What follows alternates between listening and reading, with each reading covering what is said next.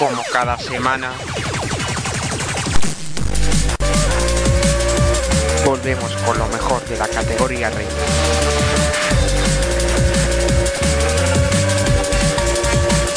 Volvemos con más Fórmula 1.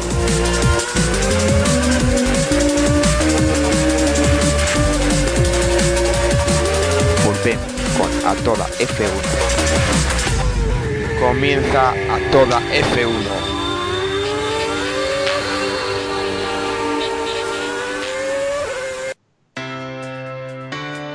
Muy buenas a todos, bienvenidos un día más a, a toda F1 aquí en WordPress Radio Ahora. Eh, la verdad es que el programa de esta semana viene bastante entretenido, hemos tenido de todo en, este gran premio de Bakú disputado el fin de semana pasado. Eh, tenemos la pelea entre compañeros de equipos con Ocon y Pérez, tenemos otra vez entre los finlandeses Botas y Kimi, por supuesto, el gran tema de la semana y de la semana que viene también y que esto va a traer cola es el incidente entre Hamilton y, y Vettel que dio al final con, una sanción para para Vettel de stop and go y, y 10 segundos en boxes, eh, perdón, en pit lane y después eh, a Vettel sale sin sanción. Eh, antes que nada voy a pasar a, presentar a mi compañero de hoy, ya que estamos él y yo mano a mano, parece que hemos tenido unos pequeños problemas con Skype. Eh, desde la Vega Baja, en Alicante, en Albatera. Muy buenas, Lorenzo, ¿cómo estás? Buenas tardes, buenas tardes. Hace tiempo ya que no por estos micrófonos. Bueno, pues encantado de estar aquí, aunque sea pues, por los problemas que, que, están habiendo. Pero bueno, vamos a ver si hacemos aquí un buen programa y no, no la fastidiamos Muy bien. Estamos. Eh, dime, dime. No, no, que ha habido dificultades, ha juntado todo y mira, sí, hoy, hoy, hoy, sido... hoy, hoy, tenemos el lío como tuvieron en Bakú el fin de semana pasado, los comisarios que no sabían qué hacer, pues así estamos nosotros hoy. Eh, antes de empezar nosotros con el análisis del Gran Premio de Bakú, tenemos como siempre eh, a Joan Villa del Prat, al que como siempre agradecemos eh, que nos mande siempre su resumen de la carrera. Así que vamos primero con Jan Villa del Prat y su análisis sobre el Gran Premio de Bakú, después volvemos nosotros y analizamos también lo que sucedió este fin de semana. Bien, llegamos a Bakú, circuito especial, circuito tipo Mónaco, con uh, los muros muy cerquita del circuito, pero mucho más rápido que Mónaco, con la recta quizás más larga de todo el campeonato. Circuito duro para los frenos, circuito duro para el motor uh, y más que eso, nada más, solo estar atento de que los errores se pagan muy caros en este tipo de circuito.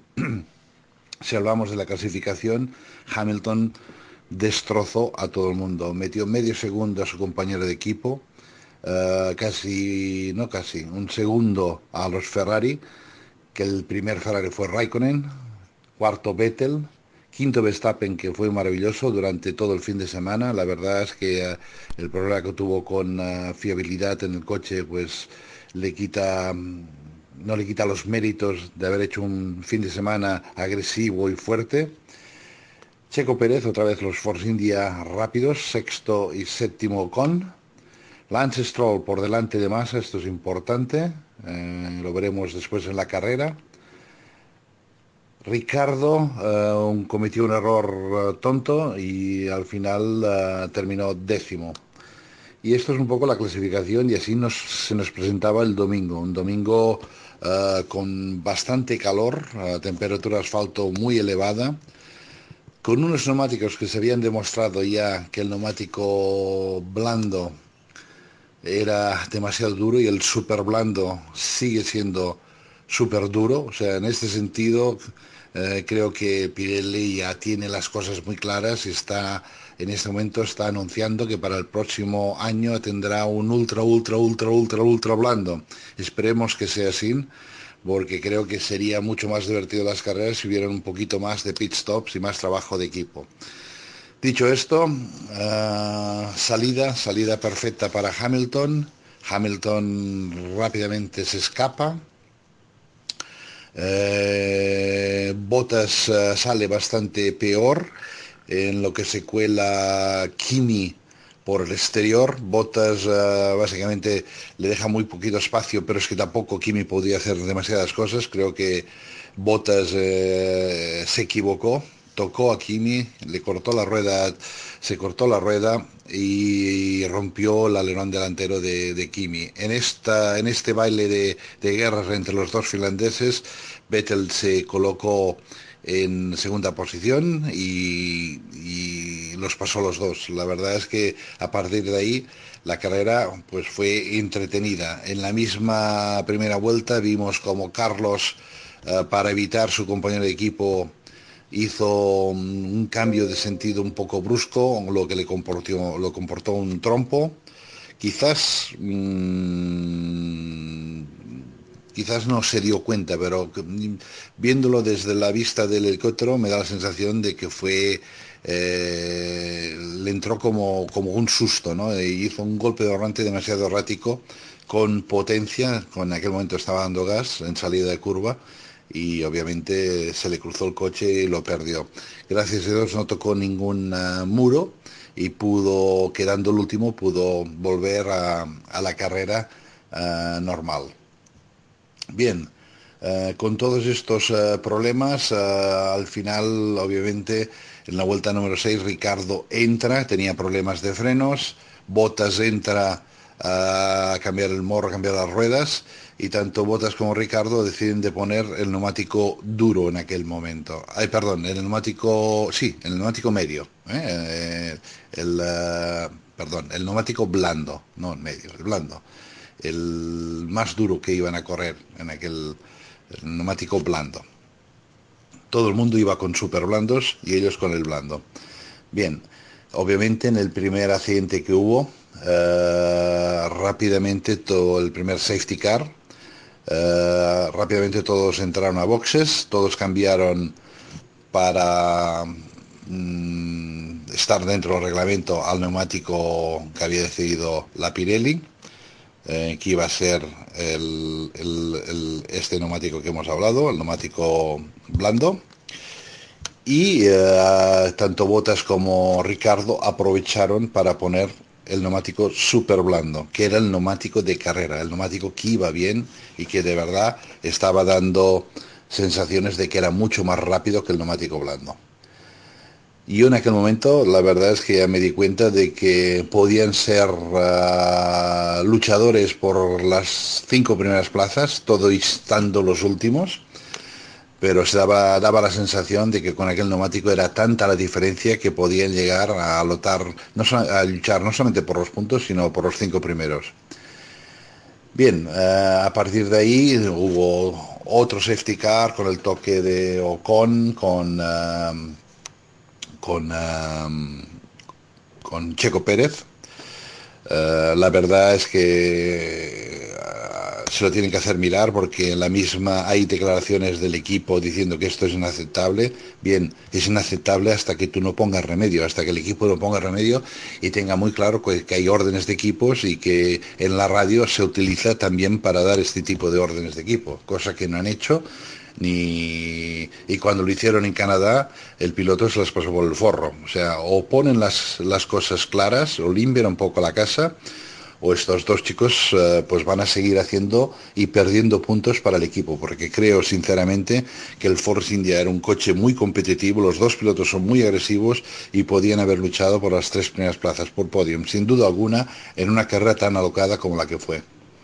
Bien, a todo esto, Ricardo iba avanzando, en la segunda remontada Ricardo con el neumático super blando hizo una pasada brutal al final de recta, pasó dos coches y iba ganando mm, posiciones. Em, a todo esto, bandera, bandera roja para limpiar todas las cosas que habían en pista, entran todos los coches dentro Raikkonen tiene el coche muy dañado, la vía se había retirado, en aquel momento reparan el coche de Hamilton, reparan un poco el coche de Pérez y los vuelven a lanzar a, la pista. Eh, pero obviamente con vueltas eh, muy perdidas. En todo esto hay una... en la retomada de la en la retomada de la carrera obviamente hay este problema con Vettel y Hamilton. Y ahí es donde me quisiera poner el esfuerzo de, esta charla de hoy, porque creo que es algo injustificable. Eh, Hamilton tiene la potestad de frenar, de ralentizar, de, liderar, el que lidera la carrera detrás del safety car, puede dejar que el safety car se marche, puede tener más de 10 plazas, el reglamento te lo permite y obviamente los que están detrás tienen que seguir el ritmo del que va adelante. Bien, eh, por lo que sea, uh, Vettel se encontró con sorpresa, según él, a Hamilton, mm, bloqueó o le tocó por la parte de atrás pero seguramente él creyó que Hamilton le estaba haciendo una prueba de frenos, se puso en el lateral y le dio un golpe con el coche. Y esto, aquí es muy importante entender que es una acción muy antideportiva, pero vamos a dejar lo que diga el reglamento antideportivo o no. Lo que sí es irresponsable, porque darle un toque con un coche, con otro coche, justo antes de empezar la carrera, justo antes de la gran recta que llegas a 340 km por hora, donde puedes dañar la suspensión, la cual no quiere decir que se rompa en aquel momento, pero cuando llegas a la frenada a 340, 350 y todos los esfuerzos van a los puntos de ataque de la suspensión o a la misma suspensión, y es allí donde se puede romper porque la has dañado mucho antes, creo que es, un, es una acción muy reprobable, eh, por no decir casi criminal, eh, por el efecto que puede tener. Obviamente no fue lo que pasó, pero sí podía haber pasado. Y la verdad es que me parece que la sanción que le dieron a Vettel eh, no justifica en absoluto lo que hizo lo que hizo Vettel. Para mí era clarísimo que era descalificación, bandera negra y hubiera perdido esta carrera aparte de los tres puntos del carrera, nada más, no creo que tenía que afectar a ninguna otra carrera, pero a esta particular carrera Vettel tendría que haber estado descalificado por bandera negra, por conducción antideportiva y por, eh, y por conducción peligrosa.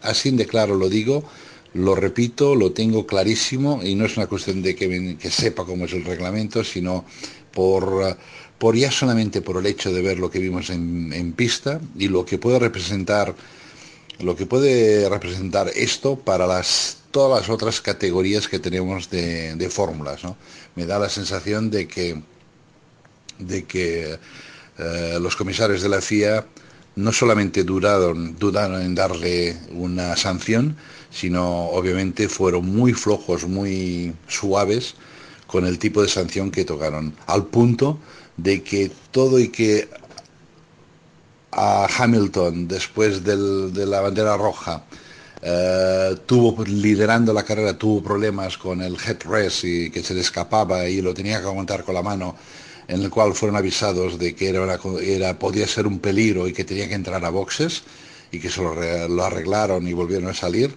Con los 10 segundos del stop and go que le dieron a Vettel, Vettel aún salió delante de Hamilton, que creo que es algo mm, difícil de entender. Bien, dicho esto, y creo que no quiero alargarme más porque vuelvo a repetir, eh, mucha gente en Twitter ha hablado de las carreras antiguas, de Senna Pros, de lo que hizo Michael con Villeneuve eh, o Michael con Damon, etcétera, etcétera. Una cosa es luchar por posición, por un campeonato en la última carrera, eh, en medio de la carrera, en el fragor de la lucha, y otra cosa es lo que hizo Vettel, que no tiene ningún sentido y que sin duda alguna, vuelvo a repetir, ya no es solamente una acción antideportiva, sino es una acción totalmente peligrosa porque muy fácilmente con la fibra de carbón que están hechas las suspensiones puedes dañar la fibra sin darte cuenta, llegar a final de recta y cuando tienes todas las presiones romper la suspensión y allí vas directamente al muro. Y esto para mí es inaceptable, inaceptable al punto de que debería estar eh, penalizado mucho más severamente de lo que hicieron. Bien, seguimos con la carrera.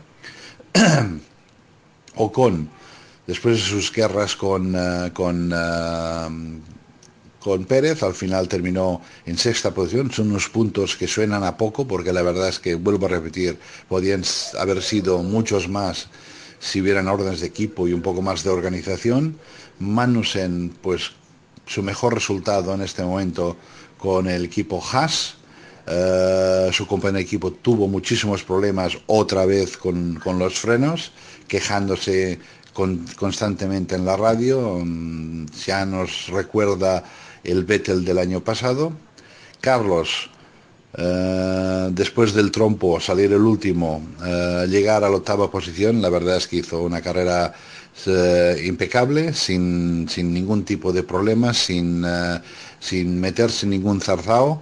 Eh, obviamente aprovechándose de todos los fallos del resto de la gente, pero hay que estar allí y la verdad es que estuvo, después de, su pequeño error, estuvo y, terminar octavo es una posición que se la merece, bien merecida.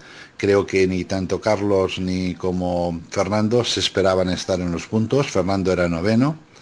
Eh, obviamente Fernando con un poco más de motor hubiera podido, él mismo lo ha dicho, que hubiera podido luchar para estar en podium y estoy convencido de ello porque era una, la carrera, esta era la carrera para, para que todo podía pasar. La verdad es que cuando ves a Ricardo saliendo el último o a Botas con vuelta perdida, terminando primero y segundo, es brutal lo que pasó en esta carrera. Y en estas oportunidades cuando Fernando puede sacar mejor tajada por su experiencia. Dicho esto, novena posición, primeros puntos para McLaren, esto es importantísimo. No por tanto por los puntos, pero sí por la moral del equipo. Al menos los dos coches terminaron, esto es importante. Pascal Berlain, décimo, un puntito para Sauber, que también es importante cara al campeonato y cara a los premios. Y eh, volver a felicitar a Ricardo de una grandísima carrera, de una carrera luchadora, de no tirar la toalla en ningún momento eh, felicitar al equipo por la estrategia de cambiar eh, al neumático super blando, eh, perdón, al neumático blando en aquel momento intentar y después aprovecharse de los safety cars para hacer el revés del resto del mundo. Y por mucho tiempo él fue con el super blando cuando el resto iban con los blandos y era muchísimo más rápido que el resto, lo mismo que Botas, no tirar la toalla, aprovecharse de la nueva ley del safety car, en el cual le permitieron la vuelta perdida recuperarla. Eh, la verdad es que se vieron muchísimas cosas interesantes en este Gran Premio, pero sí necesitamos un poquito más de orden y un poquito más de calma. Ya son demasiados los toques que llevamos botas con Raikkonen, y esto no es bueno, siendo del mismo país. El problema de Ocon y Pérez creo que hay que solucionarlo a nivel de equipo, esto sin duda alguna, y creo que Hamilton y Vettel eh, han iniciado una pelea que si no se pone orden mm, vamos a tener más de un problema en los próximos grandes premios. Ah, y sobre todo felicitar a Lance Stroll por el fantástico fin de semana. No solamente fue más rápido que su compañero de equipo en clasificación, sino que en carrera un espectacular tercer, tercera plaza, perdiéndolo justo en la línea de recta con botas que salió mucho más rápido en la recta. La verdad es que el chaval lo está haciendo bastante bien. Eh, y seguramente esto callará muchas eh, críticas por parte de seguidores de que es un niño de papá, que se lo paga su papá y la verdad es que se merece estar en la Fórmula 1, ya lo demostró en Canadá, lo ha vuelto a demostrar aquí y creo que esto le ha dado una seguridad suficiente como para hacer un buen trabajo el resto del año. Con tranquilidad, sin duda va a cometer errores, pero él va creciendo, que es lo que tiene que hacer. Bueno, ya estamos, ya estamos de vuelta después de, como siempre, el análisis de John del Prado del Gran Premio de Bakú. Eh, Lorenzo, si te parece, vamos a empezar por, cuestiones menores y vamos a dejar a Vettel y a Hamilton para un poco más adelante.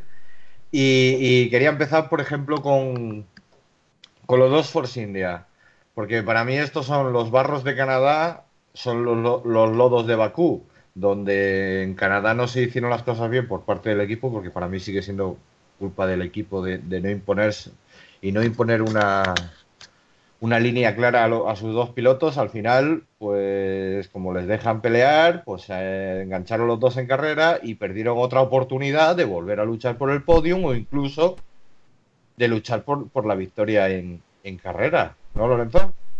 Claro, y además esto ya, ya no es la primera vez que, pasa.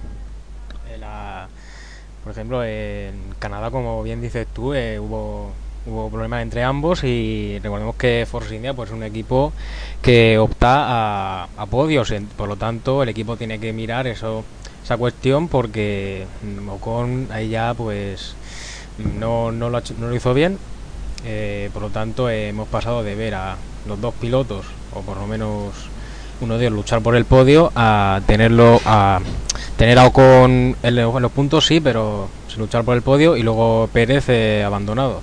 Es una cuestión de equipo, eh, entonces ya va más de, más de una vez y, se lo tienen que hacer mirar, tienen que hablar con los dos pilotos porque se están enfrentando mucho y veremos en qué acaba, pero que, lo dicho, están desaprovechando las oportunidades que están teniendo con el buen coche que, que tienen y además eh, el factor equipo pues influye, claro. Además, el Force India Bakú era, era bueno, eh, las expectativas eran altas porque es un coche que estaba muy bien.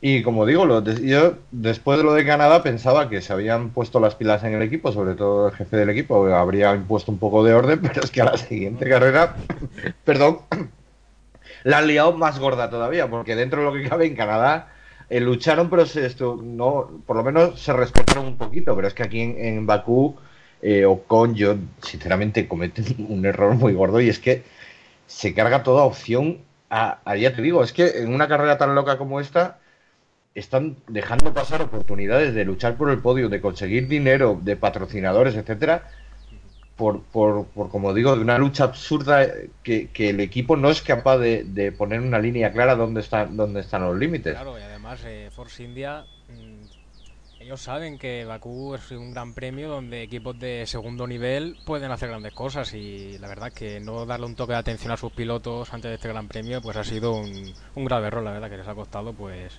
un posible podio.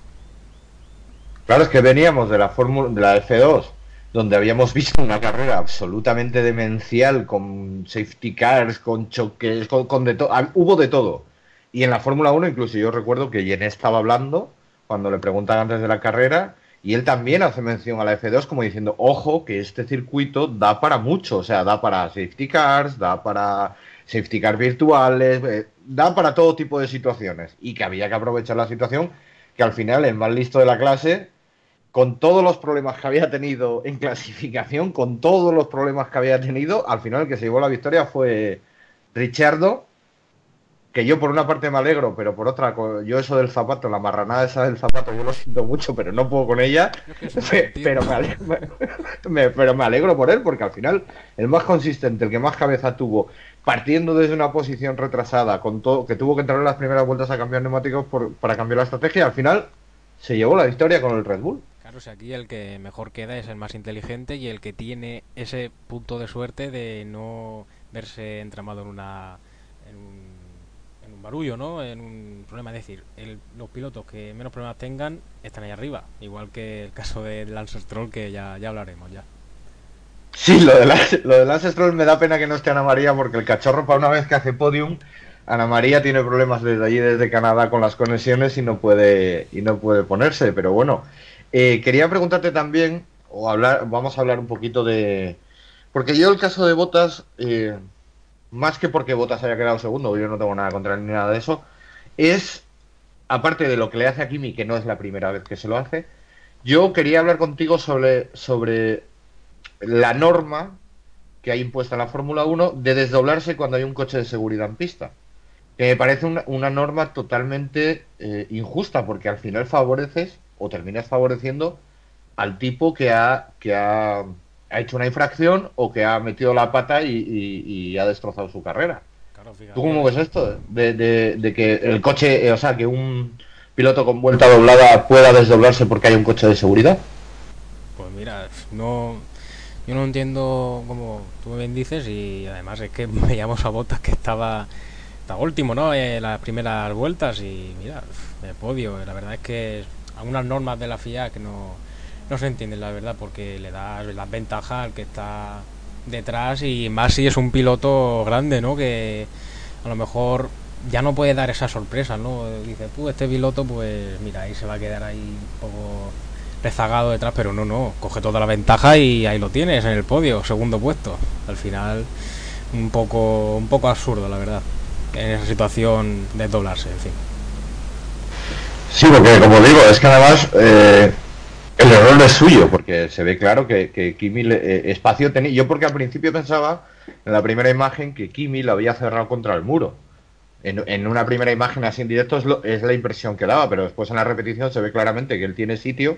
Lo que pasa que toca, eh, se mete por el piano y se va recto contra, contra Raikkonen. O sea que en este, en este caso Raikkonen, pudiendo darle 30 centímetros más, eh, como te diría yo, el golpe se lo lleva igual. O sea que es que ahí no, no Kimi no tiene culpa, o por lo menos creo que Kimi no tiene ninguna culpa ahí. Y además que entre los finlandeses parece que, que hay una guerra desatada porque esto viene ya de, muy lejos. Yo recuerdo Gran Premio de Rusia donde se engancharon los dos y acabaron los dos a falta de muy pocas vueltas. Eh, cada vez que se encuentran en pista, eh, finlandeses, los finlandeses fríos, fríos lo que se dice eso, no son. No, no, no. Ves tú los comentarios de la radio de Raikkonen. Y es que no, no, lo del volante. Si tú, tú lo viste cuando pararon a boxes, eh, lo de la bandera roja. Tráeme el volante, los guantes. que es algo otra vez, no, la verdad es que la verdad es que estuvo interesante. Y como digo, Stroll, donde nadie pensaba, donde la carrera estuvo loca y donde en una carrera con accidentes, seamos sinceros y honestos, al que te crees que se, le, que se va a encontrar en medio de los barullos, uno de ellos es, es, iba a decir Pastrol, perdón, es eh, Lance Stroll, o sea, te encuentran los sospechosos habituales, te quieres encontrar a Grosjean, a Palmer, a... pero al final hizo bien su trabajo. Lástima que perdió la segunda plaza en la, línea de meta, pero claro, es que el Mercedes en el tercer sector era eh, absolutamente dominador. O sea, incluso al Ferrari creo que le llegaba a meter 5 o 6 décimas, o sea, una salvajada. Y justo en la línea de meta, por una sola décima, le quitó la segunda posición, aunque claro, no, no, no le quita mérito a, a subirse al podio, a pesar de que Richardo le hizo beber de la bota que el pobre parecía que le, que le, que le iba a dar un, mal ahí encima del, del podio al pobre Lance Stroll. Vaya cara le quedó. Bueno. Eh, pero lo de la línea de meta yo creo que, no sé si baja un poco el ritmo, pero que votarlo lo pilló enseguida. Pero bueno. Queda Sí, no, se veía, se veía cuando ya entraron en la, en la recta, lo que es en la, después de la, sí, de la última curva, que es una curva de, alta velocidad, pero ya se vio enseguida que se ponía detrás de él. Y la verdad es que el Mercedes en recta es, superior a, todo el mundo de una manera salvaje, diría yo. Bueno, pero él debe estar satisfecho de todos modos porque era uno de los pilotos que tenía todas las papeletas de ser los primeros que, abandonaría, ¿no? Fíjate, es tener el, ese punto de suerte que hay que tener y acabar pues en tercer puesto en este caso. Es decir, buena carrera de, de Tron, sin errores y al final pues podio merecido porque no, se, no se ha metido en, en, ningún, ningún barullo. Así que bien hecho por el piloto canadiense y veremos lo que nos depara las siguientes carreras porque como nos encontremos como una situación como la de Maldonado que ganó en España. Mm, sí, sí, ganó. Poco más. No, pero si, si te das cuenta de la evolución de, de, de Stroll, ha sido cuatro abandonos, creo que fueron las primeras cuatro carreras, pero después ha ido Mejorando, mejorando paulatinamente. Y en Canadá entró en los puntos, ahora se ha hecho un podium. O sea, viene eh, mejorando. Recordemos que tiene. ¿Cuántos años tiene? Es que los años. 18 años creo que tiene. O sea, eh, ha saltado de la F3 a la F1. Pero oye, parece que de momento. Que me dicen que, que yo he leído también que cómo nos ponemos así ahora con Stroll, porque fue una carrera loca. Digo, pero que al fin y al cabo, esas carreras locas también son Fórmula 1 también tienes que saber estar en los momentos complicados de las carreras y sacar beneficio de ello, y eso también le da una experiencia a él como piloto, ¿no? Claro, de eso, de eso se vive, ¿no? De, pues estas situaciones de conseguir el podio, pues te anima más a seguir mejorando. Como te has dicho, se ha visto una progresión desde las últimas carreras a esta y lo importante y lo que quiere el equipo es que siga así, mantenga el nivel que le lucha Felipe Massa y a partir de ahí pues ya, ya veremos progresando y que se olvide, bueno, que se vaya eliminando ese prejuicio de que viene de viene por el dinero, eh, viene por, por sus padres, ¿no? Por, el, por lo económico y muestre, demuestre que es un piloto que puede estar hecho para, para esta categoría. Así que yo pues estaré pendiente de, su evolución, como, como cualquier otro, claro. Te digo, Lorenzo, que en la, en la, pista muy bien, pero lo que es fuera de pista celebrando lo de Stroll este fin de semana es que me ha hecho gracia, porque primero se tiene que beber el pie sudado de Richardo y después se lo va a celebrar con Carmen J. que, digo yo que, en carrera bien, pero luego ya las celebraciones hay que ir matizándolas, ¿no? Ya, con la edad ya ir aprendiendo, ¿verdad? Claro, eh, es que no se lo esperaba. Él, antes de subirse al coche, no se esperaba, vamos, ni, no sé, ni acabar entre los ni por asomo. no, no, ni, ni, acabar la carrera, así. Eh, no, pero bueno, que al final eso ya con la experiencia es cosa de, ir sumando podios y ya pues será, se irá perfeccionando. Muy bien, pues yo creo que vamos a pasar ya a lo que estamos todos esperando. Vettel, Hamilton, Hamilton, Vettel y toda la riestra de declaraciones, opiniones, eh, etcétera, etcétera, que se han, se han formado alrededor de este, de este incidente. Y antes de empezar, quiero dejar clara mi postura, para que luego no me vengan con, con tonterías como me han venido últimamente. Para mí es bandera negra para Vettel, sin ninguna discusión. Tú no puedes tirar el coche encima a otro piloto, me da igual lo que te haya hecho. Eso vaya por delante. Pero que para mí Hamilton hay, eh, en una curva de 90 grados, en bajada, o sea, con desnivel, tú te pongas a frenar en seco, porque eh, me están contando ahora, la, la, FIA no saca la telemetría, pero en las imágenes se ve, en uno de los momentos que está frenando, que frena en seco y frena fuerte. O sea, el, el, marcador del freno está a tope, o sea, que lo hace adrede y que no es la primera vez que lo hace y provoca accidente. O sea, que ya es reincidente. Porque me dicen, no, es que yo digo que para mí era bandera negra sin discusión a, a Vettel, pero que para mí hay drive-thru a, Hamilton. A partir de ahí, ya Lorenzo, podemos empezar a, luego ya a debatir si lo que hacen los comisarios es correcto o no es correcto. Tú primero dime cómo viste la acción y crees y, para ti qué es lo que tendrían que haber hecho los comisarios. Bueno, pues estoy de acuerdo contigo lo de Vettel. Eh, conducta antideportiva y peligrosa sobre todo porque las consecuencias pueden haber sido peores. Eh, por suerte no, no, dañó el monoplaza de, de, Luis, de Luis Hamilton, eh, por tanto, bandera negra y de calificación. Luego, por lo de Vettel, eh, digo, por lo de Hamilton, perdón, vamos a ver, si el safety car ya apaga las luces, se supone que, bueno, los pilotos suelen frenar y por lo tanto yo entiendo ahí que Luis Hamilton eh, ya comanda la carrera y que él pues puede hacer pues lo que vea preciso, ¿no? Pues entonces yo ahí describo un poco, pero aún no he visto yo la, telemetría ni ninguna imagen a fondo, ¿no? De cómo frena eh, Luis, eh, Luis, Hamilton, pero no sé, yo ahí pues no sancionaría a Hamilton, pero digo, esto es no, porque lo desconozco, ¿eh? Pero no, yo, digo lo del drive-thru para Hamilton, lo digo porque también hay una parte del reglamento deportivo que dice que conducir de manera errática o peligrosa. Y para mí lo que hace Hamilton es peligroso. Por mucho que él comande la carrera, esa es una acción peligrosa y que, y que todos sabemos que Hamilton no es la primera vez que la hace. Y hay accidentes por culpa de eso. O sea, que es que es reincidente también en eso. En, porque, vamos a ver, eh, yo entiendo que, como he dicho antes, para Vettel es bandera negra, en eso yo no tengo, no tengo discusión. Pero que lo de Vettel viene es una reacción, me refiero. Porque si.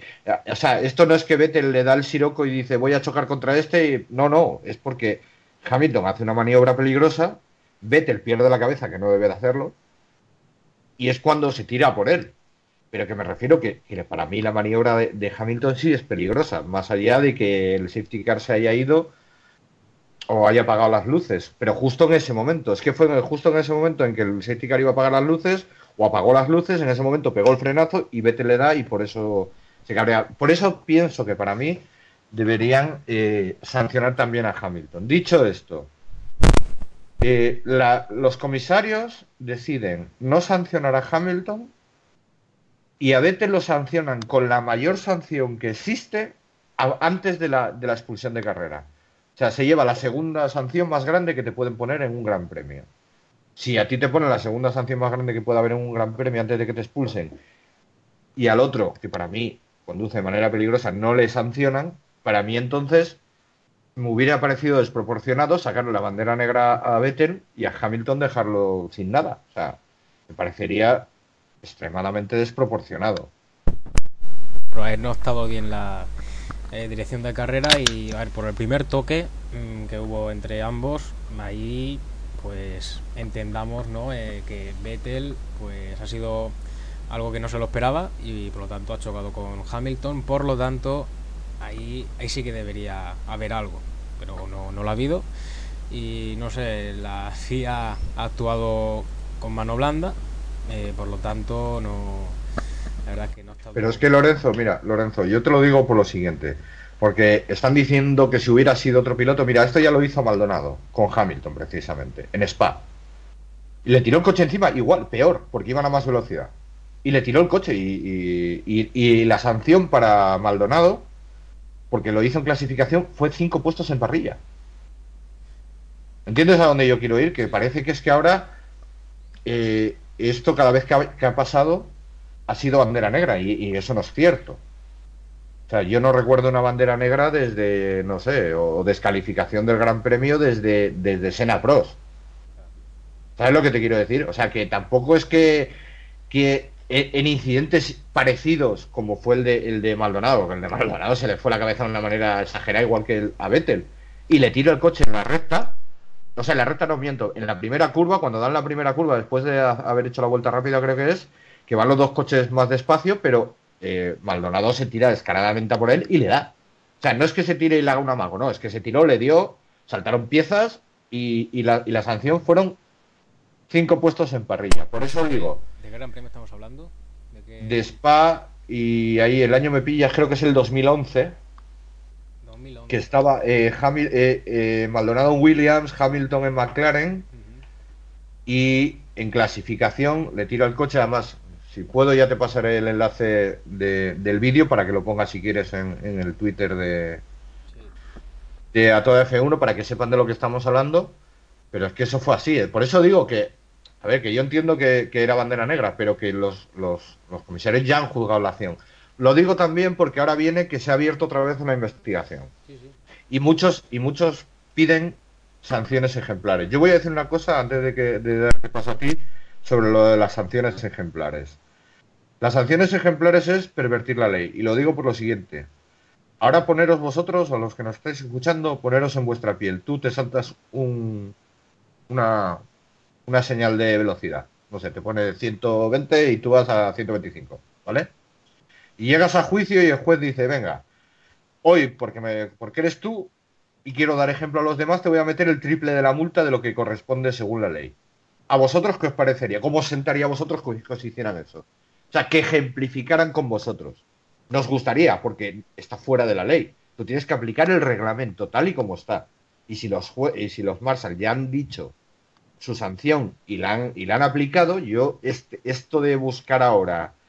eh, ah, bueno, y los tres puntos del carnet que también la han metido. Yo ahora esto de convocar una reunión y tal, a mí me parece una patocha de la FIA gorda. Yo, Lorenzo, ¿cómo ves tú esto- este último tema?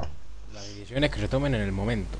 Es decir, acaba la carrera o durante y hay que se tome la decisión que se haya que tomar. Pero esto de que estamos hoy a jueves, domingo la carrera, poner otra sanción peor, más gorda, pues no, no lo veo yo normal. Por lo tanto, eh, yo lo que sí que haría justicia sería, mm, no sé, a ver, equilibrar un poco la balanza, tanto para Vettel como para Hamilton.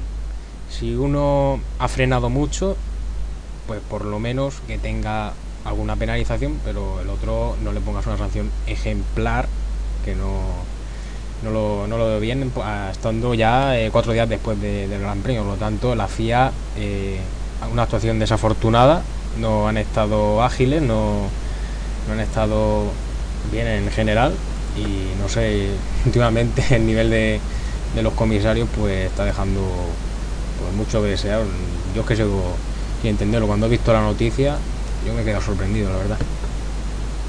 Es lo que yo digo, o sea, eh, la FIA lo que tiene que hacer es intentar que, que los, que los comisarios que, que- o, o dirección de carrera sean siempre los mismos y tengan un criterio, que es a lo que yo voy. Si es bandera negra Vettel, como yo creo que sí que lo es, pero que lo sea siempre.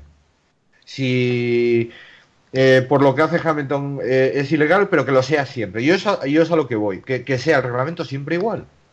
Porque ahora queremos colgar a Vettel de, de, la Plaza Mayor. Queremos colgarlo ahí, quemarlo en la hoguera y todos a decir que tienen que echarlo de la Fórmula 1 y que no sé cuánto, etcétera, etcétera, etcétera. Queda la impresión que la vara, la vara de medir es distinta para cada piloto. Porque claro, porque por ejemplo Hamilton, mundo, claro. y es que están diciendo ahora, no, es que favorecen a Vettel, pero que os recuerdo que Hamilton las ha liado pardas en carrera ha tirado a gente de pista, que eso sí que es, eso sí que es más peligroso que, que te den un toque de mosqueo. Que no, no estoy defendiendo a Vettel, pero estoy diciendo que Hamilton las ha liado más gordas. Ha provocado accidentes. Entonces, chico, eh, venir ahora con el rollito de que porque está en Ferrari se le perdona, no. Pero aparte de todo esto, es que eh, los nuevos propietarios de la, de la Fórmula 1 ya dijeron que iban a, a, que esto es lo que querían. Querían más acción en pista, incluso Ross Brown ha, ha, salido hoy, creo que ha sido hoy o ayer, ya echando un capote a Vettel diciendo que la reacción de Vettel es la pasión que, quieren ver en la Fórmula 1. Eh, yo lo vuelvo a decir, si no aplicas el reglamento, se llame Vettel, se llame Hamilton o se llame Palmer, al final vas a tener problemas. A tener problemas porque la gente, eh, al final, esto da una sensación de, desbarajuste y de descontrol que no creo que beneficie a la, a la Fórmula 1. Lorenzo. Bueno, sí es. Pues es que eh, esto de las sanciones ejemplares no, pues no lo vemos bien y al final pues esperemos que con los nuevos propietarios pues eh, se iguale un poco la, la cosa y no, que no sea con el objetivo de, de ver más, más acción, más, más salseo, por así decirlo, en, en la Fórmula 1 y al final tiene que haber justicia para todos, porque a ver si para un piloto de medio nivel medio le pones esta sanción, eh, tiene que ser para él y para el campeón del mundo, para, para todos. Es decir, eh, esto tiene que cambiar, pero ya, queremos que se haga lo más pronto posible, pero con el objetivo de, de que haya más, mmm, más revuelo entre en, estos temas, pues yo, yo no lo veo, no lo veo yo coherente. No, y decir también que para todos los que ahora se ponen el la vitola de Santos y van dando lecciones diciendo que esto otros pilotos, porque es que he leído ciertas barbaridades que, no me voy a meter ahora en ellas porque esto no, no es mi programa, es, es, de todos y yo no tengo aquí libertad para, para decir exactamente todo lo que me parece, pero creo que algunos deberíais reflexionar sobre cuáles son los ejemplos que ponéis como pilotos señores, mirar de verdad su historia, tirar de historia de verdad, porque poner pilotos que han acabado a puñetazos con compañeros, han tirado a, se han tirado encima de otros pilotos para joderles un mundial, eh, espionajes y demás cosas, pues como que no son las mejores no son los mejores ejemplos para poner en el caso de Vettel, que yo ya sé que aquí en España los cuatro mundiales duelen muchísimo, cuatro mundiales consecutivos, pero que hay que ser igual para todos. Si pides para Vettel una cosa, la pidas cuando también la hagan los demás pilotos, que parece que aquí, yo no sé por qué, pero últimamente a Vettel, el pobrecillo, entre las metidas de pata que, que mete, que últimamente se le está yendo la cabeza más de la cuenta, por lo que a mí me parece, pero que también tengáis en cuenta los que ponéis de ejemplo, mirarles bien el currículum antes de, de meter la pata cuando, cuando los pongáis. Eh, Lorenzo, aparte de todo esto, error descomunal de Mercedes en, en el coche de Hamilton. Porque por culpa de, de, colocar mal un reposacabezas, al final se, se les fue, eh, perdieron puntos. Algo que no se veía, no se ve casualmente y eso pues le ha arruinado la carrera a Hamilton totalmente. Acabó, acabó quinto o fue quinto Hamilton y al final pues el piloto británico pues seguro que salió frustrado de, del Gran Premio. Y en fin son cosas que, que, pasan. Hamilton tenía la carrera dominadísima. Era parecía el único piloto que iba a estar paseándose por el circuito de, de Bakú. Y al final pues esa cuestión de bueno eh, lo del reposacabezas que por seguridad seguro que la FIA mandó a ordenó a Mercedes que entrara Hamilton y bueno, eh, por una cuestión de seguridad pues ha perdido posiciones y bueno, lo digo, son cosas, son cosas que pasan. No, claro, porque ahora también parece como que la culpa la tiene Ferrari de que, de que Mercedes haya hecho mal su trabajo, porque ahora dicen, no, pero eh, a, Hamilton lo han parado por la sanción de Vettel. Digo, eh, yo saqué la foto además por curiosidad cuando vi la carrera repetida, cogí la cámara del móvil y le saqué la foto. O sea, Hamilton estaba conduciendo con la mano izquierda a 350, 360 que se va a la recta y con la mano derecha totalmente hacia atrás, o sea, en una posición totalmente eh, antinatural y peligrosa y que así no, tú no puedes conducir 25 vueltas bajo esas condiciones. Tienes que parar el coche y, y arreglarlo que es una putada, con perdón, sí, pero que no es, cul es, culpa de Mercedes, no es culpa ni de los comisarios, ni de Vettel, ni de Ferrari, ni de Charlie Whiting. Culpas de Mercedes que se equivocaron a la hora de ponerlo. Y que es peligroso, claro que es peligroso. Mucho. Porque eso es parte de la seguridad del piloto. Y aparte del hecho de que pueda salir volando y pueda caer en otro piloto y puedas montar allí la marimorena. Así que vamos a intentar cada cosa separarla y, juzgarla por lo que se corresponde, que la, la, la, sanción de Vettel no tiene nada que ver con obligar a, Hamilton a parar porque estaba conduciendo de una manera peligrosa. Yo no sé vosotros, pero yo no me imagino conduciendo a 350 con una mano, con la otra puesta así para atrás, de una posición rara y luego eh, frenar de golpe a, a, a 90 kilómetros por hora para pa dar la curva. Yo personalmente, yo no, yo no sé pero no, me, no creo que nadie sea capaz de hacer eso durante tantas vueltas sin cometer un error o sin ponerse en, pe eh, en peligro él mismo. Claro, yo no sé cómo... Dime, dime. Que primero la seguridad, luego la gente, yo no sé cómo puede llegar a esas conclusiones que si tiene que ver con la, sanción de Vettel. No, no, pero no, la, no, ya no la gente, la afición, porque bueno, la afición ya sabes cómo somos, porque yo también me incluyo. Somos muy pasionales y, y ¿Sabes lo que te quiero decir? Y en un momento dado, pues eh, nos gusta más un piloto, lo defendemos, tal. Yo eso de la gente, como, como tú dices, lo entiendo. Lo que no lo entiendo son los que se supone que están ahí para contarnos lo que pasa. Que son los que han eh, lanzado este bulo de pararon a Hamilton para favorecer a Vettel. Porque como a Vettel lo habían sancionado, entonces querían igualar y por eso pararon a, a Hamilton, que me parece una chorra de, de, de, proporciones bíblicas. O sea, Hamilton lo paran porque eso es peligroso y tienes que pararlo. Claro. Ya está, no hay más historia. De todo esto estoy viendo que una noticia de que Mercedes cambia el diseño del reposacabezas. Lo que sí, claro, porque, porque se han dado cuenta de que, de que pues, supongo que es como todo, ¿no? En la Fórmula 1 será igual que en el resto de, de los ámbitos de la vida. Eh, se aprende por errores. Tú, o yo, o todo, no sé, yo por lo menos voy aprendiendo de las metidas de pata que hago. Si hago una cosa, la hago mal y me doy cuenta, pues digo, hombre, pues intentaré mejorar eso. Yo supongo que le pasará lo mismo a Mercedes que a lo mejor el reposacabezas en sí, el diseño está bien, pero como han tenido ya un error, pues quieren, pues no sé, supongo que mejorar el, sistema, pero no sé. Yo la verdad es que no, de ese, eh, ahí sí que me pillas, pues no, no, sé exactamente cómo va, pero vamos, supongo que será como todo, Lorenzo, ¿no? Claro, si ves que una cosa pues te ha fallado, pues lo primero que quieres es mejorarla, cambiarla. Por eso eh, la seguridad, lo que digo, es lo primero en, en el deporte. Así que, en fin, eh, hizo lo que tenía que hacer Mercedes. Luego ya hay gente que se piensa otras cosas, pero mmm, está clarísimo que ha sido una cuestión de seguridad. Y ya está. Muy bien. Eh, quiero decir, eh, Hamilton tampoco está muy fino con las declaraciones, ¿no? Eso de... Eh, lo decía, no, lo de Vettel es macarra.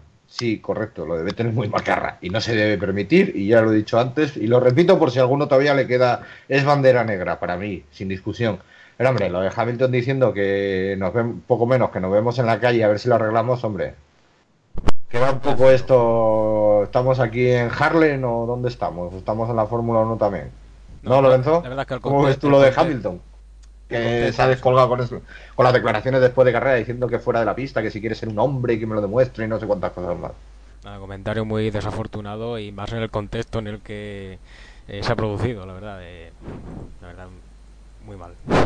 Que lo hubiera dicho por privado, pero que no, no nos hubiéramos enterado, pero la que ha quedado muy mal. sí, la verdad que ha quedado bastante mal. En fin, como la típica típico comentario, la salida de instituto de Veo.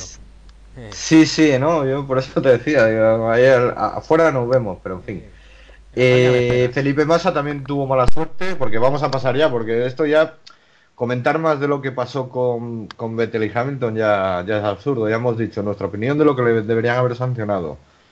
Eh, la sanción que nos ha parecido, las declaraciones, porque Vettel también, que Vettel, Vettel también aquí no ha tenido nada, no está nada afortunado porque luego sale y también dice que, que a él la la han sancionado pero que Hamilton no, o sea, eh, la verdad es que deberían ir a un como en la película esta de, de, Adam Sandler, ¿no? De- del control de la ira.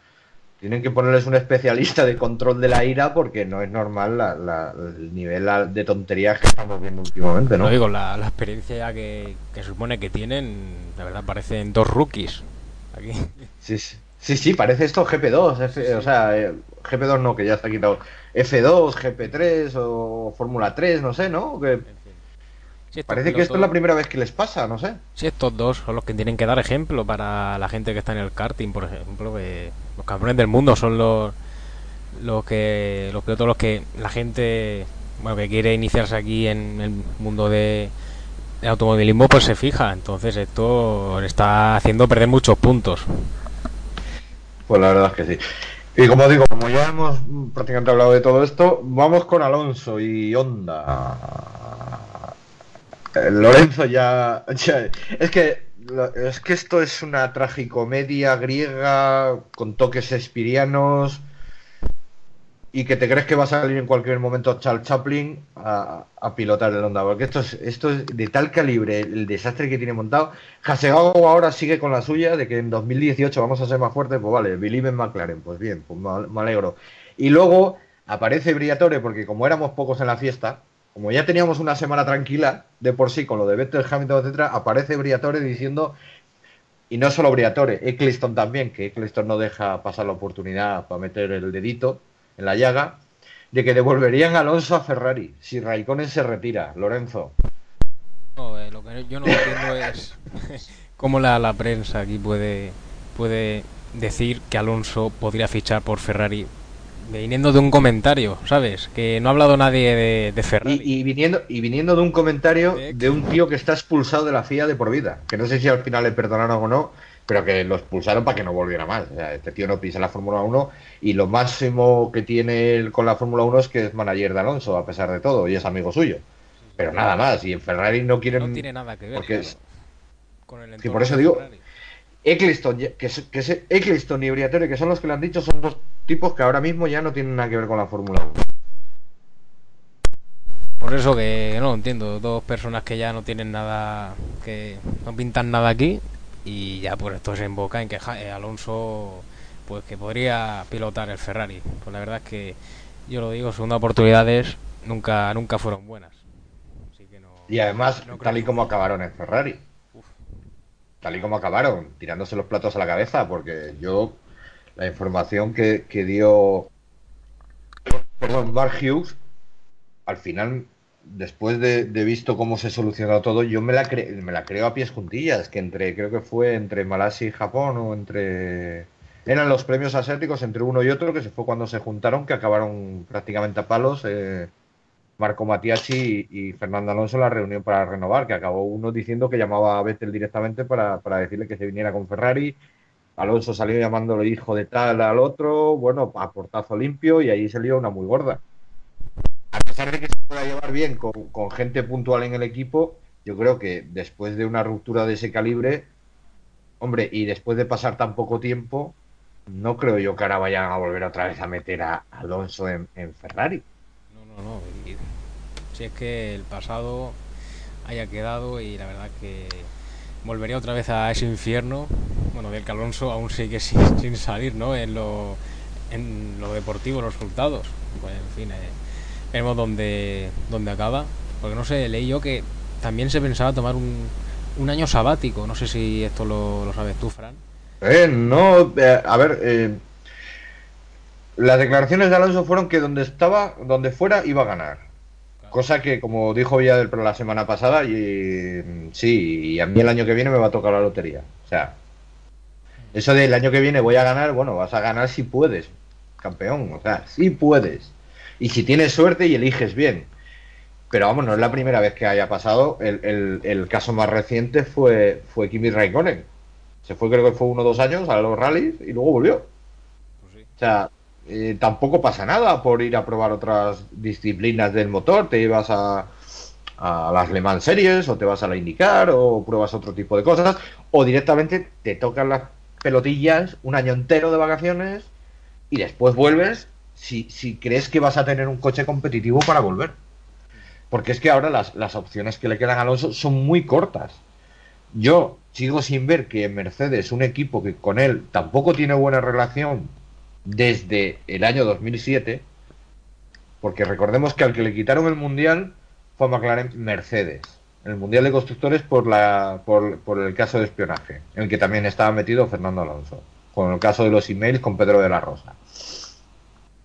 Entonces, si no estás bien con ellos, no estás bien con Ferrari, Red Bull, eh, su política de, de pilotos ya sabemos todo el mundo cuál es. Es los pilotos que ellos tienen más los chiquillos y los van subiendo. En caso de necesitar, ellos nunca fichan, ellos suben a gente de, de- su escuela. Entonces, claro, te queda un Renault que está, pues no sé, está, está no muy bien, por no decir que está bastante mal, y te queda McLaren Honda, y, y es que en Force India yo tampoco lo veo, en Williams yo tampoco lo veo, porque no, no son equipos que, que digamos que, que encajarían con, con el perfil de Alonso, más que nada, porque a Williams cada vez lo veo más abajo, a pesar del podium de, de Stroll. Cada vez creo que, que- van hacia abajo en vez de subir hacia arriba. Y en Force India está la cosa. yo es que tampoco lo veo en Force India, porque para irte a Force India, la verdad es que no sé, un tipo como Alonso, que es doble campeón del mundo, no le encontraría mucho sentido. Pero bueno, No, y bueno, que se ha comentado también que podría volver a Renault, que hubo conversa- conversaciones de, entre gente de- del entorno de Fernando Alonso y, y también gente de... sí, pero es que, pero- que es lo que te digo, volvemos a la misma. ¿Qué vas a hacer en Renault? Es que Renault no va. O sea, si dijeras que Renault ha, ha- ha mostrado signos de, de poder hacer un coche competitivo, un motor eh, potente, eh, mira Red Bull cómo está, que tiene... Que, hombre, no es que tenga el mejor chasis de- con mucha diferencia, pero sigue siendo un gran equipo con un gran chasis, pero que el fallo que tienen sigue siendo que les falta potencia y les falta fiabilidad sobre todo. Mira, mira lo que le está pasando a Verstappen. Los abandonos que lleva Verstappen este año por problemas mecánicos. Entonces, es que claro, la situación de Alonso no es nada fácil. Porque si, si digo yo, también luego hay que contar el sueldo de Fernando Alonso, ¿eh? Que esto no es broma, que son De los 30 más millones. altos. Claro, es que a ver No quién, más. quién es el guapo. Sauber, Force India, eh, Renault estaría dispuesto a pagar por un piloto 30 millones de, euros al año. Yo es que tampoco lo veo. Eso lo puede pagar Ferrari y Mercedes. O incluso Red Bull. Pero yo no me veo los equipos de la mitad de tabla que no tienen dinero casi ni, ni para terminar de evolucionar el coche, por, de- destinarlo a pagarle a, a- a un piloto 30 millones. Pero yo no creo que el tema económico sea una prioridad, porque como dice Alonso, él quiere quiere ganar, pero está, Sí, está sí, muy no, también quería ganar antes de irse a McLaren, pero los 30 millones no los, no los perdonó. ¿Sabes lo que te quiero decir? Claro, claro. O sea, es que él ya tiene un caché y tiene un nivel. No creo yo que ahora. Porque los, los equipos medianos pequeños no pueden pagar cifras que a él. ¿Sabes lo que te quiero decir? ¿Qué le, qué le van a pagar? ¿Cuánto están cobrando los pilotos medios bajos? Quitando Sergio Pérez, que le paga al señor Slim. Están cobrando nada.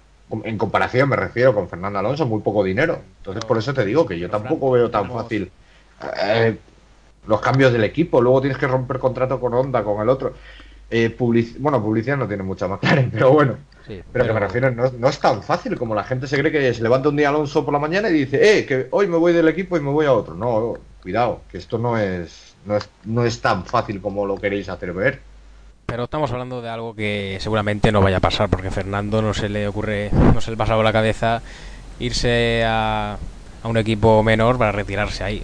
No es algo que, que no lo. Yo creo que ahora mismo no lo concibe Fernando Alonso. Así que la cuestión ha sido, bueno, está que no ha tenido suerte en estos últimos años de a la hora de, por eso, de coger equipo. claro, por eso ha sido está, eso. por eso es- no, te decía que por eso están Briatore y tal, están metiendo la mano por donde pueden a ver si consiguen llevarlo otra vez a un equipo grande. Por eso están diciendo que sea Ferrari, que si tal, claro. Porque Alonso ya, a ver, no es- eh, por edad ya tampoco le queda tanto. no tiene 30 años, tiene ya, no sé cuántos, cuántos tiene Alonso ya, 36. Tiene 36, sí, sí. O sea, ya tiene 36 años, es que cuidadito que esto, esto ya no es... Sigue siendo muy bueno, pero que al final 36, 36, o sea, es que ya estás en la barrera de los 40 y al final todo el mundo sabe que, que quieras o no, el, el, cuerpo, por muy bien que te mantengas, pues también llega un momento en que, en que empieza a bajar eh, eh, tu rendimiento físico. Que aunque aquí la Fórmula 1 no sea para tanto, pero sí influye más con estos En nuevos la coches. eh, ahora que se exige más, ahora lo- los nuevos cambios de la regla- reglamentación hace que estés mejor preparado y eso pues influye, claro. Pero bueno, eh, yo no lo veo en Ferrari por todo lo, lo que ha pasado en tiempos anteriores. Tampoco lo veo juntarse con un piloto, mm, bueno, con, ver a dos gallos en un mismo corral, eso no nunca nunca ha sido una buena una buena opción. Y bueno, escuderías que pues se mantienen, bueno, traen a sus pilotos pues de la de la cantera, bueno, de- del programa de jóvenes pilotos y luego pues queda Mercedes que ahí pues tienen a a Bottas que yo creo que es un buen escudero de, de Lewis Hamilton y el piloto inglés parece que aún tiene mucho tiempo por delante en la escudería germana, así que otras opciones no quedan, a no ser que un equipo Bueno, sí, eh, te- no, eh, me acabo de acordar ahora. Estaban, bueno, lo que pasa que es, es como todo, es otro rumor. De que, de que McLaren se va con Mercedes. Sí, bueno, eh, O sea, McLaren va a montar motores Mercedes el año que viene. Incluso se habla de una posible prueba ya este año en los test con motor Mercedes. Yo, como todo es un rumor y yo mm, me lo tomo con cierto escepticismo porque el coche está diseñado para el motor Honda y no sé yo hasta qué punto es tan fácil llegar a los test y meterle un motor Mercedes como quien cambia no sé, como quien cambia de mechero, o sea, no, no creo yo que sea tan fácil, pero oye, si ellos lo dicen, pues no sé yo hasta qué punto. ¿Tú cómo verías que McLaren montara un motor Pues a ver, si miramos en los últimos años que han motorizado eh, motor Mercedes, mm, 2013-2014 mm, estaba Sergio Sergio Pérez, eh, 2013 Jenson Button y luego Button eh, Magnussen. No, no lo hicieron bien esa temporada, esa temporada fueron fueron malas. Eh, se esperaba algo más, pero como dices tú, si tienen un coche que está diseñado para motorizar Honda, pues si le meten un motor Mercedes, pues no creo que haga mucha cosa, eh, porque los grandes están ahí arriba y de un día para otro un cambio brutal, aunque le pongan otro motor, no va no va a suceder. Pero bueno, oye, hay No, y que además que, que el primer equipo no va, no, va a hacer- no va a dejar que el segundo equipo le pase por encima. Hombre, eso está clarísimo. Claro, o sea, esto es como, eh, no sé, rival. por poner un símil, en las motos, eh, la Honda oficial, eh, sí, le va a dar al satélite motor Honda, pero las especificaciones últimas que lleva el, el Honda oficial no se las va a dar. Claro. Le va a dar un, un pelín menos. Claro, Sí ahí- puede ser. Mira, te doy la base y ya con esto tú te apañas. Eso, eso va a ser. Sí, no, por eso. En fin, ya veremos lo que lo que pasa, a ver en qué acaba esto. Pero bueno, no, no veo mucha mm, mucho progreso, pero algo podría mejorar si el motor Mercedes sigue al nivel que está. Bueno, y yo creo que ya eh, vamos a terminar. Ah, bueno, eh, Carlos Sainz, no, hombre, no, no vamos a terminar. Carlos Sainz, que al final también, pese al trompo la primera vuelta, terminó en los puntos y no hizo mala carrera al final. No, quedó, quedó octavo, si, si no recuerdo mal, eh, después de, del incidente que tuvo la, la salida. Buena carrera eh, para Sainz, eh, para Toro Rosso y, y bueno, eh, bien, está bien ver a los dos pilotos españoles en los puntos, pero claro, ha habido mejores carreras en las que Sainz pues ha conseguido puntos más, pero oye, vamos a ver si, si continúa así, porque lo que queremos es ver progresar a, a los pilotos españoles y veremos en lo que acaba Sainz, ¿no? Porque también se decía que podría acabar en, Red Bull mm, en un, futuro, pero bueno, eh, yo creo que tiene este piloto tiene todo todo lo que hay que tener para pilotar un, Red Bull y lo está demostrando eh, frente a Kvyat, así que buen progreso que está haciendo el piloto madrileño. Sí, además cuando le han preguntado a Helmut Marco por Sainz yéndose a Renault lo ha dejado bien claro. O sea, es piloto Red Bull Y si alguien quiere, que pase por taquilla, vamos. Más o menos ha, venido a decir eso cuando le han preguntado sobre todo por, la, por esto de Ferrari, ha dicho, bueno, bueno, el que quiera que pase por taquilla. O sea, pero de tal manera los pilotos eh, Red Bull es difícil que, se vayan del equipo así como así. Y además que el que sí que para mí tiene más posibilidades de irse es Richardo, que ya lleva bastantes años ahí y que a lo mejor necesita dar un salto allá a un equipo grande para intentar luchar por el Mundial. Que sí que es, ese sí que es un piloto que yo vería en Ferrari antes que otras muchas opciones que se están en caso de en caso de que Kimi decidiera marcharse. y ahí a lo mejor podría tener una opción Carlos. Kimi ya tiene ya una edad, ¿eh? que es el piloto más, más experimentado. sí, pero claro, pero es que en Ferrari les gusta eso, siempre les ha gustado. Tener un piloto número uno, aunque no lo digan, aunque digan que les dan, eso no se lo creen ni ellos. Porque yo estaba escuchando ayer en este fin de semana decía, no, mientras matemáticamente, mira, mientras matemáticamente el, cuento se lo cuentas a quien yo te diga, a mí no. O sea, en Ferrari siempre ha habido un piloto número uno y número dos políticamente y de cara al exterior siempre dicen el rollito este de no, mientras sea matemáticamente posible, tal, tal. Pero el piloto número uno, todo el mundo sabe que es Vettel, el piloto número dos sabe que es Kimi. Es más, Kimi ha dicho que si tiene que ayudar a Vettel a ganar el mundial, lo va a hacer. Y eso es lo que les gusta a Ferrari, tener un piloto número uno que sea el que pelee y un número dos que acepte su condición. Y, y Kimi ya está de vuelta de todo, ya ganó su mundial, ya ganó sus carreras, tiene sus poles, sus vueltas rápidas y está en Ferrari. Que ojo, que eso es un incentivo muy grande. No es lo mismo eh, seguir en la Fórmula 1 con 38 años o, lo que sea en Sauber o en, que me perdonen los de Sauber o en o en, o en Toro Rosso, un equipo así, me refiero, bajo medio, que estar en Ferrari. Siempre estás en, Ferrari es otra historia, todo el mundo lo sabe. Entonces, por eso digo que yo no veo tan claro que Kimi se vaya a querer ir. eso te garantiza que puedes ir sumando eh, podios y te va bien con la edad que tienes, vas sumando tu palmarés. La verdad que pues, quedas como un señor. Te, retiras y dices, mira, mi palmarés con no sé cuántos años, 39, 40, pues me he retirado y he estado a un buen nivel eh, haciendo, bueno, de escuderos y si las condiciones lo precisan, pues de Sebastián Vettel. Y la verdad que no es lo mismo como dices tú retirarse en un equipo top que retirarse en un equipo de mitad de, parrilla para abajo. Y bueno eh, con lo de Red Bull eh, yo creo que si Carlos sigue así solo será cuestión de tiempo verlo pues en la en la primera bueno en Red Bull en este caso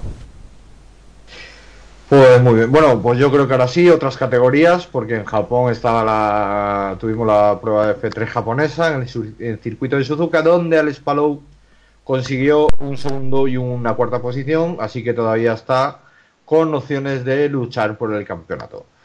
Eh, también deciros que la semana que viene eh, será un programa especial, ya que será nuestro cuarto aniversario, cuatro años por aquí hablando de Fórmula 1 eh, tendremos audios de mucha gente que ha pasado por el programa, felicitaciones, sorpresas, así que no os lo perdáis. Eh, muchas gracias Lorenzo por estar aquí hoy, por tu trabajo, porque te ha tocado grabar, estás aquí mano a mano conmigo aguantando el tirón. Nada, el placer es mío y la verdad es que contento de volver aquí a los micrófonos de Ato de F1 después de, de largo tiempo. Así que nada, eh, encantado de estar aquí y a ver si podemos estar de vuelta lo antes posible. Muchas gracias, hasta luego. Gracias a ti, Lorenzo. Eh, penalizaciones voy a empezar a poner a Ana María, a Alex, a Sergio, a Selene. Voy a, voy a coger la bandera negra. Sí, yo sí que voy a coger la bandera negra. Me voy a poner hasta cara a, a todo el mundo aquí. Quítame la bandera, quítala. bueno, pues eh, esto ha sido todo por hoy. Como siempre, muchísimas gracias por estar ahí escuchándonos. Eh, yo soy Fran Poramio. Ha sido un placer y hasta la próxima.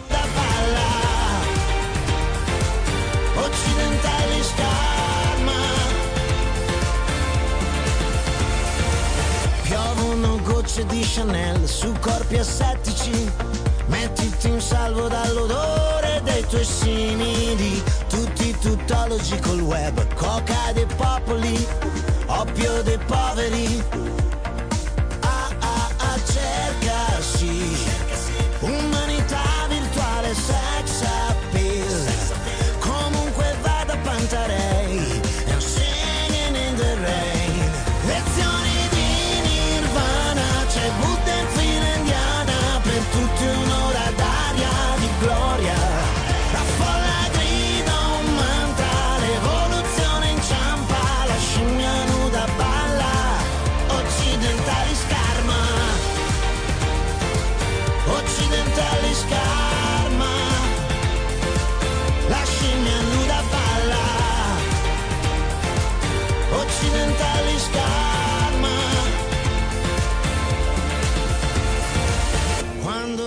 volta si distrae, cadono gli uomini occidentali scarma. Mm. Occidentali scarma, la scimmia siriana